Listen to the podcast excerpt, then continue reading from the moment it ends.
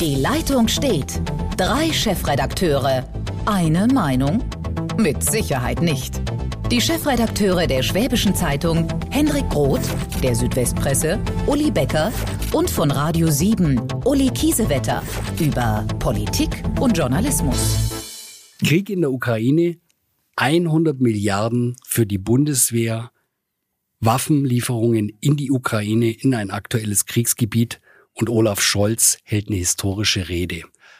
Der einzige Historiker bei uns hier in der Runde zu dritt ist der Hendrik. Hendrik, was sind die drei wirklich wichtigen historischen Punkte, die du gestern gehört hast bei der Rede von Olaf Scholz im Bundestag? Na nun, es war ein Bruch mit der Politik der letzten drei Jahrzehnte, aber den Bruch hat Wladimir Putin als Aggressor äh, herbeigeführt und jetzt ähm, sortiert sich die deutsche Politik völlig neu. Die angebliche Friedensdividende ist ein Kredit gewesen und jetzt müssen wir zahlen und jetzt müssen wir verdammt viel zahlen, denn die Bundeswehr ist in einem erschreckend schlechten Zustand. Aber grundsätzlich ist einfach, wir haben eine neue Ordnung in Europa. Äh, das ist das Historische und dass dann der Bundeskanzler ähm, das feststellt und direkt seine Thesen mit Taten untermauert, die SPD, Grüne, FDP für richtig halten und auch die CDU, CSU. Das zeigt, dass es wirklich ein dramatischer, historischer Moment war. Naja, also die, die Rede zeigt ja, dass ähm, die Bundesrepublik zum ersten Mal anerkennt, dass sie eine Rolle hat mitten in Europa, die halt nicht nur mit dem Scheckbuch ähm, gemanagt werden kann, wie Helmut Kohl das über viele, viele Jahre getan hat, sondern dass wir als stärkste Wirtschaftsmacht und nach dem Brexit auch, glaube ich, als die entscheidende Macht gemeinsam mit Frankreich, die größte äh, Macht gemeinsam mit Frankreich, dass wir eine Verantwortung haben, die über das Wirtschaftliche hinausgeht und dazu zählt auch das Militärische. Und niemand macht das ja gerne und das ist kein Selbstzweck. Aber es ist natürlich überfällig, es ist notwendig und in der Geschwindigkeit hätte ich das nicht erwartet. Also diese Einigung war irre schnell und ich meine, es werden innenpolitisch noch schwere Verwerfungen kommen, auch für Scholz. Ähm, Friedrich Merz konnte einem gestern in Anführung fast leid tun. Er hat auch eine sehr gute Rede gehalten, er hat das unterstützt, aber ähm, die, die Ampelkoalition hat ja nahezu alle oder jede Forderung, die die CDU, CSU hatte, abgeräumt. Also es ist ja nicht nur die 100 Milliarden, sondern die zwei Prozent Anteil des Bruttosozialproduktes für die Ausgaben der Verteidigung. Dieser, diese, diese Benchmark will ähm, Scholz jedes Jahr jetzt übertreffen. Eine Forderung, die ja lange unmöglich erschien, auch gerade äh, von der SPD in der alten Koalition verhindert worden ist. Was Uli Becker eben sagte, wir werden jetzt in den nächsten Wochen, Monaten tatsächlich auch noch nennen wir es mal so, Verteilungskämpfe unter den verschiedenen mhm. Teilnehmern haben. Aber die Grundlinie, glaube ich, die steht. Die Grundlinie, die Grundlinie steht absolut. da möchte ich ja auch nicht ganz recht geben. Also ich hatte nicht den Eindruck, dass es wirklich über Monate oder über Wochen jetzt vorbereitet war, weil ähm, Scholz hat sich ja noch lange dagegen gewehrt, hat noch die Lieferung. Ähm, ich meine auf internationaler Ebene. Auf internationaler Ebene. Dadurch ja. kommt ein gewisser Aber die, die Druck Bundesregierung hat ja lange mit sich gerungen und ich glaube, bei Scholz war das auch ähm, ein innerer Kampf. Er hat den ja. jetzt entschieden. Ich finde, er hat ihn richtig entschieden. Er hat ihn souverän entschieden. Und da sieht man auch, ähm, und er hat auch seinen Fraktionschef Mützenich auf Linie gebracht, der nämlich noch vor drei, vier Tagen gesagt hat, mit mir nicht. Und, ja, und, und der Mann wächst am Amt. Also die Zögerlichkeit, die noch jetzt bei den letzten ähm, Corona-Verordnungen, wo er, das habe ich ja hier so ein bisschen, na, nicht lächerlich gemacht, aber wo er so zurückhaltend geredet hat, das ist alles weg. Er hat, ein, er hat eine Linie, er hat einen Weg und das finde ich erstaunlich. Die grüne Außenministerin ist natürlich ähm, in ihrer Performance, und das haben ja alle Kritiker, die oder die sich vorher kritisiert haben, sensationell. Sie hat die Schwächen des Wahlkampfs komplett hinter sich gelassen, redet Klartext, hat eine Linie, äh, lässt sich ähm, ganz am Anfang der Krise von einem Profi wie Lavrov nicht in die Enge treiben, ist gut vorbereitet. Also Chapeau, Frau Baerbock, toller Job. Ähm, was jetzt passiert ist nur, und deshalb bin ich so ähm, es ist ja nicht so, als würden wir vorausschauend handeln, sondern wir laufen natürlich hinterher, weil wir jetzt eine Entwicklung als Realität anerkennen, die schon seit 2014, weil seit der Annexion der Krim äh, ihren Lauf genommen hat. Aber wir waren nicht bereit, diese Realität anzunehmen. Und im, im Grunde hat Putin die deutsche Politik in die Realität hineingebombt. So blöd sich das anhört. Aber so ist es. Sonst wären wir in dieser Realität niemals angekommen. Und trotzdem fühlen wir uns sehr unsicher, denn wir wissen nicht, was hat Putin weiter vor. Äh, mit seinen Droh, also er hat ja die, seine Atomstreitmacht in einen, in einen weiteren Alarmzustand versetzt. Das ist nochmal so eine gewisse Eskalationsstufe. Ähm, will der aus, aus Kiew ein zweites Aleppo machen? Ja oder nein? Das ist unvorstellbar. Aber möglich. Also ich würde gerne nochmal für die Hörer zur Einordnung wirklich diesen historischen Moment, also den würde ich gerne nochmal ein bisschen rausarbeiten und sagen, das ist ja das erste Mal, dass Deutschland sich für Waffenlieferungen im Kriegsgebiet entschieden hat und es ist eine völlige Umkehr. Nee, nicht das erste Mal. Okay, aber Irak, äh, Kurden und so weiter und so fort war da, aber in dem Umfang, ja. In dem Umfang ja. Und du hast die Rede gehört. Wie würdest du die Rede von Olaf Scholz bewerten? Na wirklich, äh, historisch, weil es eine komplette Kehrtwende ist. Ähm, Deutschland nimmt jetzt, was Uli Becker eben auch sagte, seine Verantwortung in Europa wahr. Wir sind der größte Staat, wir haben die größte Volkswirtschaft. Äh, wir werden nicht mehr mit dem Scheckbuch arbeiten, sondern wir übernehmen auch militärische Verantwortung. Und die ist bitter nötig. Ja, und eh, also es ist deshalb historisch äh, Gestern kamen mal Kommentare, die sagten, jetzt sei der Nebel gefallen, äh, der die Politik lange Zeit verdeckt hätte. Und die Deutschen gucken auch mal klar auf das, was in der Welt passiert. Niemand will Krieg. Niemand will eine kriegische Auseinandersetzung. Noch weniger braucht man eine neue Rüstungsspirale. Aber man muss anerkennen, dass man einen Aggressor hat, der aus meiner Sicht nicht dieser kühl kalkulierende, äh, äh fast mathematisch operierende äh, Staatsmann ist, sondern er ist ein Irrer der ist irre und wer ihn sieht, wenn er spricht, kann zu keinem anderen Schluss mehr kommen und deshalb ist die Unsicherheit so groß. Was macht er als nächstes? Und ich meine, auch das, wir haben diese, wir haben diese Zeichen ja ignoriert. In Syrien hat der Kinder, Krankenhäuser, er hat bombardiert, was ging und er hat auf Menschlichkeit null Rücksicht genommen, weil er seine Ziele durchsetzen wollte. Also kühl kalkulierend ist für mich was ganz, ganz anderes. Und jetzt kommen die Finanzsanktionen. Das war angekündigt. Man wusste nicht so genau, greift das wirklich so? Dann war ja dieser abgestufte Plan dabei. Volkswirt Uli Becker, ähm, im Moment sieht so aus, als ob es greift. Wie beurteilst du die Wirkung der Finanzsanktionen von Teilausschluss SWIFT bis alles, was wir gehört haben? Naja, also die meisten Sanktionen, die äh, ergriffen worden sind, werden ja erst mittelfristig Wirkung zeigen. Das ist ja auch ähm, gesagt worden. Mit SWIFT hat man natürlich etwas, ähm, etwas äh, in Kraft gesetzt, also die Teilaussetzung, wo auch der äh, Bundesbankpräsident gesagt hat, sowas hat es in der Geschichte des gesamten Finanzsystems, seitdem es ein gemeinsames Finanzsystem auf dieser Welt gibt, noch nicht gegeben. Es ist jetzt natürlich, man, man muss mal gucken, äh, Putin hat ja sich lange Zeit darauf vorbereitet, er hat 700 Milliarden in Dollar und in Gold als äh, Reserven da liegen. Ähm, an die kommt er natürlich jetzt nicht mehr wirklich ran. Die liegen ja nicht sozusagen unten im Keller, sondern die sind, das sind alles Forderungen, die die äh, russische Nationalbank gegenüber anderen Banken hat. Das wird jetzt schwer, das einzufordern. Ähm, und auch die, also sozusagen das Bezahlen von Gütern wird zum Teil unmöglich gemacht, wobei heute auch nochmal klar gemacht wurde, dass also so ein gewisser Teil weiterlaufen wird. Auch natürlich die, die Energielieferungen, die die Russen an die Deutschen liefern, die können weiter bezahlt werden. Das ist so ein bisschen der Pferdefuß, weil wenn das wegfiele, wäre er wirklich getroffen. Aber da haben wir natürlich Angst, auch zu Recht Angst, dass bei uns ähm, die Energie komplett ins Stocken kommt, die Versorgung mit Wärme, die Versorgung mit, mit, mit Strom, dass wir da zu große Schäden hätten. Aber das SWIFT, diese Auflösung, das sieht man heute, der Rubel fällt ins Bodenlose. Die äh, russische Nationalbank hat den Leitzins auf 20 Prozent erhöht, auf 20 Prozent. Das muss man sich mal auf der Zunge 10, zergehen 10 Prozent mehr als bisher, so ungefähr. Ja. Ne? Das heißt, dass das System das kollabiert im Moment. Die ersten Banken gehen ja in die Knie. Das heißt, die kommen, die können sich nicht mehr refinanzieren, weil über SWIFT, über dieses System werden alle Zahlungen weltweit abgewickelt oder fast alle Zahlungen weltweit abgewickelt.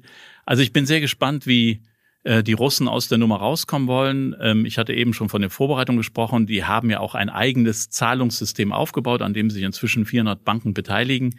Ähm, das könnte sich vor dem Gröbsten bewahren und auch den Handel mit China weiter ermöglichen. Nach China werden ja 38 Prozent ihrer Ölexporte gehen nach China. Also da wird weiter Geld fließen. Ähm, das trifft ihn sehr hart. Es wird ihn aber sozusagen nicht handlungsunfähig machen, nicht lähmen. Was ich hochspannend finde, ist, was passiert, wenn diese Oligarchenklicke, die sich um diesen Mann versammelt hat und die dieses Land ausräubert auf eine Art und Weise, da, also gut, da, da möchte ich jetzt nicht drauf gehen, ich werde nie verstehen, warum die Linke mit denen paktiert und, und die gut findet, aber das ist wieder ein ganz anderes Thema, wie diese Oligarchenklicke dann am Ende das beurteilt, dass sie nicht mehr in Saint-Tropez irgendwo Champagner trinken können, weil sie dann nicht mehr hin dürfen und weil ihre Vermögen eingefroren sind. Also sie müssen demnächst irgendwo im Nordmeer ihren schönen Urlaub Ja, machen. ja, klein, kleines Reingrätschen, was mir wirklich äh, nicht Sorgen bereitet, ist der falsche Ausdruck, was mich tierisch nervt. Vielleicht wisst ihr, ich, ich habe ja auch mal kurz in Genf studiert und so weiter. Also die Schweizer kenne ich recht gut. Die Schweizer machen mal wieder ihren Sonderweg. Also wir- sagen, wenn der Oligarch es schlau anstellt, kommt er in Genf, Zürich und wo auch immer an seine Kohle. Aber er ist ja persona non grata. Er Das ist der Punkt. Das ist, das ist ganz gut. Aber das, die Aber Rolle ja. der Schweiz, also die Rolle der Schweiz Ja. ist äh, äh, äh, Pontius Pilatus, ich wasche meine Hände in Ja. Ich gucke Das- zu, wenn man sich mordet. Was ist? Ach, was geht mich das an? Das ist ja Exakt. meine Sache. Also ha? es ist wirklich Das sehr ärgerlich. Geschäftsmodell läuft weiter. Das Geschäftsmodell läuft weiter. Also ich habe jetzt gehört, weiß nicht, wie es bei euch ist, aktueller Stand. Man denkt jetzt drüber nach, dann doch auf EU-Linie umzuschwenken. Das soll wohl morgen, übermorgen passieren. Aber bisher war es so, äh, ja, wir Ja, sie brauchen wieder massiven Druck. Sie Genau. brauchen wieder massiven Druck. Und Gut, es da ist sind einfach wir- nur peinlich. Es ist peinlich. da. Kann man bei aber da sind wir ja, da dürfen wir nicht urteilen, weil wir Deutsche haben natürlich auch massiven Druck gebraucht. Richtig. Bis wir uns so weit Richtig. bewegt haben. Das stimmt. Aber in dem Fall, also ich glaube, man kann für die Schweizer Sonderwege bei vielem Verständnis haben, aber da sind wir uns zu dritt einig, bei der Nummer jetzt nicht. Absolut nicht. Wir, also was haben wir denn für Möglichkeiten? Wir haben keine Möglichkeit, militärisch gegen Putins Aggression vorzugehen, weil das würde, sobald wir äh, äh, europäische Soldaten oder äh, US-Soldaten dahin schicken würden, also nicht wir, sondern die Amerikaner würden ihre eigenen Leute dahin schicken, kommt es zum Weltkrieg. Dann, dann explodiert alles. Also das geht nicht. Wir können nur auf diese Weise gegenhalten und dazu braucht man Geschlossenheit. Ohne Geschlossenheit haben wir überhaupt keine Chance. Und das Großartige, das gro wirklich Großartige in der Krise, im Unglück, ist natürlich, dass die Europäische Union in einer Geschwindigkeit, also die deutsche Geschwindigkeit im Bundestag war erstaunlich. Die der Europäischen Union ist sozusagen irgendein achtes Weltwunder, denn das Mhm. war nicht vorhersehbar, dass sich erstens alle Osteuropäer, die natürlich auf dem Hintergrund der Erfahrungen äh, innerhalb der Sowjetzeiten äh, überhaupt keine Freundschaft zu Russland pflegen, dass alle Osteuropäer geschlossen gesagt haben, wir gehen mit und dass die EU diese Sanktionen, drei Sanktionspakete innerhalb von drei Tagen verabschiedet hat und dass äh, Ursula von der Leyen, die ich jetzt auch, die ist oft kritisiert worden, aber sie macht jetzt im Moment, finde ich, einen guten Job. Dass Ursula von der Leyen da verkünden kann, wir haben das gemeinsam beschlossen. Auch das ist ganz erstaunlich und nur diese Geschlossenheit wird uns am Ende helfen, weil ähm, ja, Ja, ich sag's also das ist ein Irrer. Ist eins der wirklich überraschenden Ergebnisse dieser Krise. Also es ist wirklich positiv überraschend und es gibt ja nicht so viel in diesen Tagen, was positiv ist. Steile These, Hendrik. Hat sich Putin, was das betrifft, die konsequente, wirklich straighte Reaktion des Westens und der EU und des Widerstandes in der Ukraine, hat er sich da ein bisschen verhoben, hat er sich da verschätzt? Ja, nicht nur ein bisschen, er hat sich komplett verschätzt. Äh, Von daher glaube ich tatsächlich ähm, Zeitenwende, historisch. Und ich bin da wirklich ähm, auf die Reaktion der Europäer, ähm, die kann man wirklich so bewerten, dass wir alle als Europäer, man muss fast so sagen, den Knall endlich wahrgenommen haben. Und ich glaube tatsächlich oder hoffe, dass wir jetzt den nächsten Schritt machen, dass wir tatsächlich als Europäische Union unsere Position klar machen und sie auch unterfüttern mit militärischer Stärke. Will sagen, die auch in Richtung Washington. Wir, Im Moment sind wir alle uns einig. Aber wenn nehmen wir an, in zweieinhalb Jahren kommt Donald wieder oder irgendein Donald Trump ähnlicher Typ, dann kriegen wir ein Problem. Wenn wir jetzt diese Position vernünftig umbauen, dann schaffen wir tatsächlich, gehen wir in die Richtung, dass mit uns gesprochen wird und nicht über uns. Und das halte ich für sehr, sehr wichtig. Also die EU sitzt endlich mal mit am Tisch in Anführungszeichen. Nein, die EU macht sich jetzt, äh, die EU sitzt immer mit am Tisch, aber man, man lächelt über sie, weil äh, wen soll man am Ende des Tages anrufen und so weiter. Diese klassischen Nummern, auch früher Stalin, wen rufe ich im Vatikan an, bla bla bla. Ähm, nur, wenn wir jetzt tatsächlich Streitkräfte aufbauen, die Europa verteidigen können, wir reden ja nicht von einem Angriffskrieg, den wir haben wollen, die glaubwürdig Europa verteidigen können, dann wird auch die Europäische Union wieder zu so einem globalen Player, der ernst genommen wird.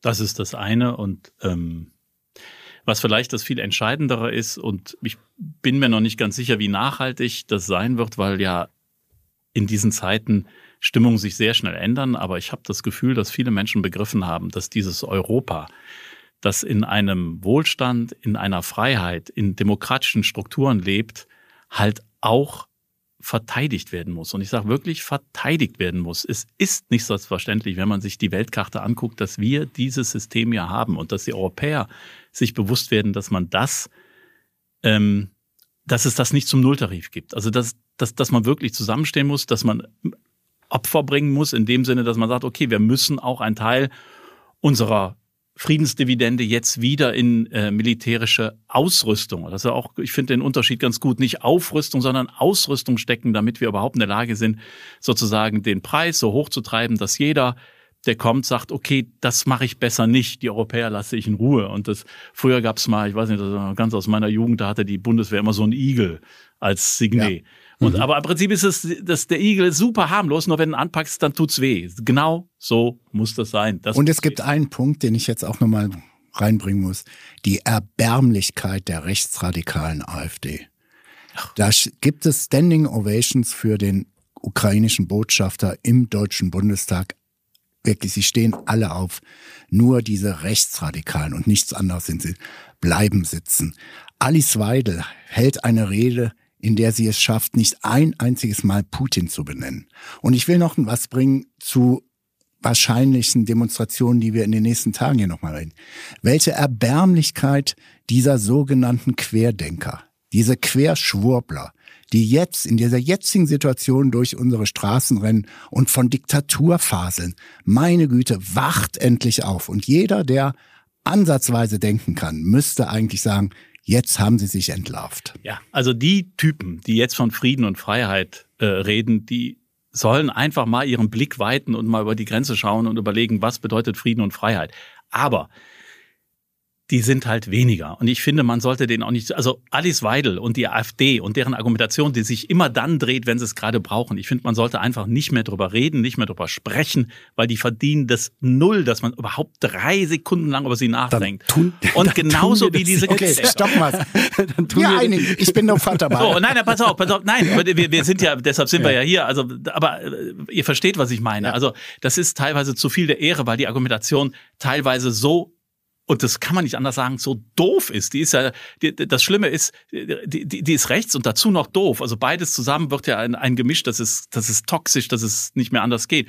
Und gestern in Berlin, auch wenn das äh, sicherlich Leute waren, die was anderes im Schilde geführt haben, zum Teil als 100 Milliarden für die Bundeswehr, das wird auch noch ein, ein großes Problem. Aber gestern in Berlin irgendwas zwischen 100 und 500.000, keiner kennt die Zahl genau, das ja. ging ja hin und her in meiner Heimatstadt, und da bin ich stolz, da werden heute auch mindestens 100.000 bis 200.000 Menschen einen Karnevals-Rosenmontagszug machen, der eine Friedensdemonstration ist.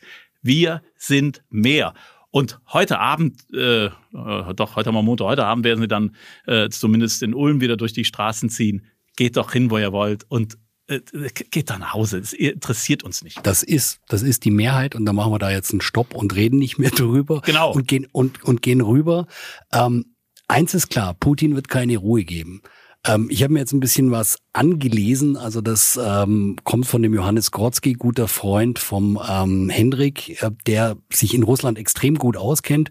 Und er sagt, Alexander Solzhenitsyn, bekannter Schriftsteller, ist bekannt dafür, dass er ein Buch über den Gulag geschrieben hat. Der hat aber auch ein Buch geschrieben, das heißt ähm, Russland umbauen. Und da sind genau diese Sachen drin, die Putin strategisch umsetzt und sich teilweise darauf bezieht. So, jetzt die Frage. Da ist eben auch drin, in der Ostukraine das Stück rauszubrechen vom Donbass runter nach Kiew. Putin wird, glaube ich, definitiv keine Ruhe geben und nachdem er jetzt angefangen hat, wird er mit irgendeiner Lösung, mit irgendwas nach Hause kommen müssen und das zu Hause präsentieren müssen, weil wir sehen ja der Widerstand auch auf den Straßen in Moskau, da demonstrieren Leute unter Lebensgefahr. Das ist gering, aber das tun sie. Das heißt, er wird irgendwelche Erfolge vorweisen müssen. Hendrik, wie siehst du es? Was könnte wenn man jetzt am Verhandlungstisch sitzt, was könnte irgendeine halbwegs vernünftige Lösung in diesem Krieg sein? Glaskugel habe ich nicht. Ähm, was der Westen schaffen muss, ist irgendeine Lösung, die für Putin jetzt gesichtswahrend ist. Ähm, das ist nicht die Übergabe der Ukraine in sein Reich.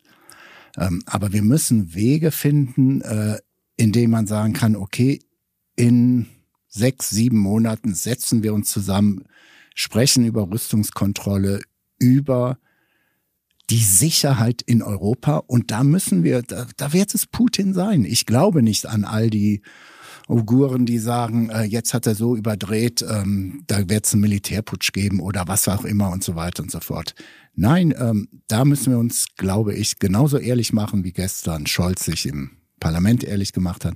Wir müssen irgendeine gesichtswahrende Nummer und deshalb sage ich auch weniger Ära, Ära Putin und auch die Drohung mit dem Internationalen Strafgerichtshof in Den Haag und so weiter ja, ist alles emotional, kann man dem alles zustimmen, aber so ist nicht Weltdiplomatie und wir müssen wieder in den diplomatischen Modus kommen. Aber konkret, konkret, konkret nochmal ganz kurz nachgefragt, wäre diese, diese Donbass, Kiew, ähm, Teil der Ost Ostukraine abzutrennen, wäre das aus deiner Sicht zumindest eine denkbare Möglichkeit?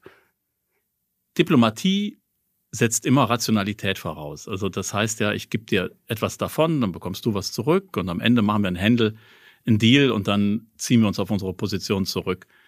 Und aus meiner Sicht hätte das Putin sicherlich auch ohne diesen Feldzug, der nun auch ähm, viele russische Opfer fordert, das, das muss man auch einfach sagen, ähm, hätte er das zum Teil auch bekommen können, wenn er das gewollt hätte. Und deshalb, Die Angebote lagen ja auf dem Tisch. Genau. Und deshalb ist es so schwierig zu sehen, was er will. Bis jetzt, finde ich, hat er das, was er in seinen Reden angekündigt hat, traurigerweise auch umgesetzt. Und wer diese sehr merkwürdige Rede, es gab ja eine im August und dann kam noch mal kurz vor der, kurz vor dem Angriff, kam ja diese Reden, dass die Ukraine halt eigentlich ein Fehler der Geschichte sei, dass die gar nicht als Land existieren würde. Und er will ja unbedingt Kiew, was er als zutiefst russisch sieht. Ähm, wenn er aber Kiew haben will, dann wird es mit den Ukrainern nie eine Einigung geben, weil Kiew werden die natürlich nicht aufgeben. Also wir haben hier schon einen Punkt, wo ich, wo ich überhaupt nicht sehe, dass es in irgendeiner Art und Weise eine Einigung geben könnte. Und auch diese Teilung des Landes, das, also wie soll das gehen? Wie soll das funktionieren, ohne die Ukrainer da ähm, zurückzusetzen. Ähm, aber zu, ich, also, also ich, ich, ich, ich ja, aber man Gesichtswaren muss das ja. sein. Also was ich sehe, das gibt jetzt einen mehr oder minder langen äh, Krieg, bis die Ukraine komplett besetzt ist. Das können die russischen Streitkräfte, das ist eine Frage der Zeit. Und dann haben wir in Europa einen Vorsicht glimmenden Krisenherd, der immer wieder aufflackern wird. Aber die Hoffnung, dass jetzt Putin mit einem, dass er sagt so, ja, danke, jetzt habe ich äh, vier oder 5.000 russische Soldaten geopfert und jetzt gehe ich wieder zurück und habe so eine halbierte Linie oder Donbass oder weiß ich nicht, Schwarzes Meer noch. Daran glaube ich nicht. Dafür waren die, war das Vorgehen zu irrational. Das, aber ganz nüchtern, Sinn. ganz nüchtern, die Teilung eines Landes kann sehr stabilisierend auf den auf die Stabilität der Sicherheitsarchitektur sein. Ich erinnere an Bundesrepublik Deutschland, Deutsche Demokratische Republik. Ja, aber das war ja, das war ja, also da, das kann man ja nie vergleichen. Da, da war, ja, aber aus dem Donbass wird er nie mehr rausgehen. Da hat Deutschland ja, da Krieg verloren, eine ja. Bevölkerung lag am Boden. Da gab es, ja, aber auch, da gab es kein, da gab es auch kein, ja, kein Nationalstolz mehr in dem Sinne, dass ja, die Bevölkerung, aber ein, die war am der Hungern. Wird, die Armee wird nicht aus dem Donbass rausgehen. Sie werden auch nie die Krim wieder wegnehmen. Nein. Will sagen, wir haben de facto schon eine Teilung. Also, wir haben de facto eine Teilung, aber die Frage die ist, ist zementiert, oder? Die hätte er auch in, Augen schon. in Anführung billiger haben können. Ja, sicher. Putin das ist natürlich, will, klar. Also, wenn wir die Blockverteilung anschauen, und das wird ja immer wieder äh, ins Feld geführt, Obamas Bemerkung, äh, die Sowjetunion, äh, die Russland sei eine Regionalmacht. Putin ist wirtschaftlich nicht mal ein Zwerg, der ist noch kleiner. Ähm, der hat die einzige Daseinsberechtigung auf der, auf der, auf der Spielebene der Supermächte ist sein Militär. So. Und, Und ein Blick gesehen, auf die Landkarte. Ja, ja. Sorry, das ist immerhin das größte Land der Welt. Ja, aber es ist, ist ja, aber äh, das, das ist es dann auch. Mit viel Eis und Schnee. Das, das ist es dann ja. auch.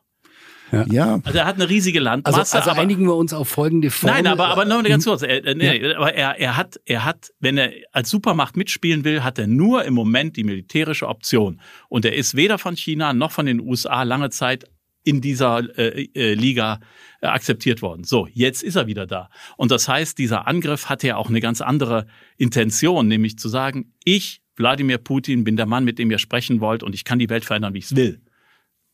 Militärischen Riese, ökonomischen Zwerg. Ja, total. Also ich meine, die Riesen, und, und das muss man auch sagen, der Typ ähm, hat ja, was, was die Entwicklung, die wirtschaftliche Entwicklung seines Landes angeht, muss man einfach sagen, setzen sechs. In der Zeit hat China sich zur Supermacht entwickelt und die Russen haben immer noch Öl, Gas und Ende im Gelände und sind großartig in der Luftfahrt und in der Militärindustrie. Das war's. Ich habe einen, einen O-Ton gehört in Russland auf der Straße, war eine Straßenumfrage und dann sagte der, ähm, naja, für mich ist es völlig klar, Putin hat uns nichts zu bieten, keine Demokratie, keine Teilhabe, kein Sozialsystem, also kein vernünftiges. Und deswegen versucht er jetzt irgendwie ähm, mit Eskalation und Krieg einfach nochmal die Nation hinter sich zu vereinen. Eine Frage noch abschließend. Ich glaube, das Thema Energie und ähm, was bedeutet das für uns und unsere Energieversorgung, machen wir im nächsten Podcast in einer Woche, weil das, glaube ich, das Thema sonst heute erschlagen würde. Letzte Frage von mir. Weltsicherheitsrat. Man hatte lange gezittert und hat gesagt, wenn das jetzt nicht so läuft, dass Russland das einzige Land ist, ähm, das eine Verurteilung verhindert, sprich, dass China dafür stimmen oder Indien, das waren so die Wackelkandidaten, die haben sich enthalten, auch Saudi-Arabien hat sich enthalten. War das ein gutes Zeichen für den weiteren Fortgang des Krieges, dass man da so geeint drauf reagiert hat und sich zumindestens Staaten, die nicht anders konnten, enthalten haben? Oder war das jetzt nicht wirklich erfolgreich, was da im Weltsicherheitsrat gelaufen ist? Überhaupt nicht. Der Weltsicherheitsrat ist ein lustiges Gremium, wo die ständigen Mitglieder immer nationale Interessen verfolgen. Da ist nichts, wie man denkt, das global gedacht wird, beziehungsweise es werden die Persön äh, die, die staatlichen Interessen der ständigen Mitglieder mit aller Brutalität verfolgt und dann ist dieses Vetorecht, deshalb wird seit 30, 40 Jahren über eine Reform der UNO gesprochen, weil dieser Weltsicherheitsrat sich selber lähmt. Ich will nur noch mal eben noch mal ganz kurz noch mal Leute, ja, wir können alles jetzt mit Putin. Russland ist das größte Land der Welt. Russland verdient Respekt. Russland hat eine Riesenkultur und so weiter und so fort. Wir müssen zusehen, dass wir sie in diese Sicherheitsarchitektur reinbekommen und nur einfach hoffen, dass in der Nach-Putin-Zeit irgendjemand kommt, dass wir wieder mit den Russen vernünftig nicht nur Geschäfte betreiben, sondern auch Kulturaustausch haben, etc. Ich muss sagen, wirklich, ich komme jetzt ganz emotional. Ich bin Rachmaninov. Anhänger bis zum Abwinken. Hört euch ein Klavierkonzert von Rachmaninov an und ihr kapiert, das sind nicht irgendwelche Leute, die auf den Bäumen leben. Ja, aber, aber also da nochmal Einspruch, das hat ja auch kein Mensch gesagt.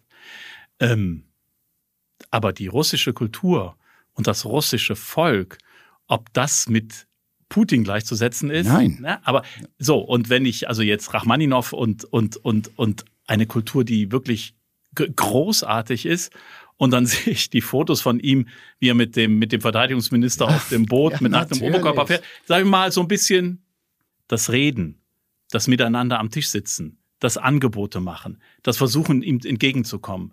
Das ist trotz der Kritik an, an NATO-Osterweiterung ist über die letzten 20 Jahre immer wieder geschehen. Weil wir auch Weicheier waren. Jetzt komme ich mit so einem so, populären Begriff mal. Jetzt hab, was jetzt Scholz angekündigt hat und andere europäische Staaten werden es auch machen. Wir haben im Moment eine Einigkeit des Westens. Wenn die jetzt umgesetzt wird und stetig ist, dann werden wir mit Moskau anders reden können. Aber das würde voraussetzen, dass Putin wieder zuhört. Aber im Moment glaube ich, dass die diplomatische Ebene sehr schwer ist. Also Natürlich. da bin ich ja wieder bei dir. Du musst zeigen, dass wir haben eine Grenze, wo wir, wo wir, wo wir uns das nicht mehr gefallen lassen. Und wenn du die nicht akzeptierst, ansonsten können wir nur auf der Ebene wieder reden. Wir sehen, es gibt Redebedarf und wir werden das heute in einer Woche um 18 Uhr dann weiter tun, denn es gibt noch viele offene Fragen und ähm, ja, wir hoffen das Beste und senden beste Grüße zu den Menschen in der Ukraine und hoffen, dass dieser Krieg bald und möglichst schnell vorbei ist.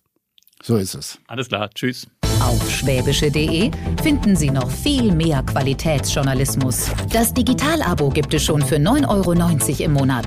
Als Hörerin oder Hörer dieses Podcasts ist der erste Monat für Sie kostenlos. Gehen Sie dazu auf www.schwäbische.de slash Podcast-Angebot. Das Probeabo endet automatisch nach einem Monat. Viel Spaß auf unserer Website.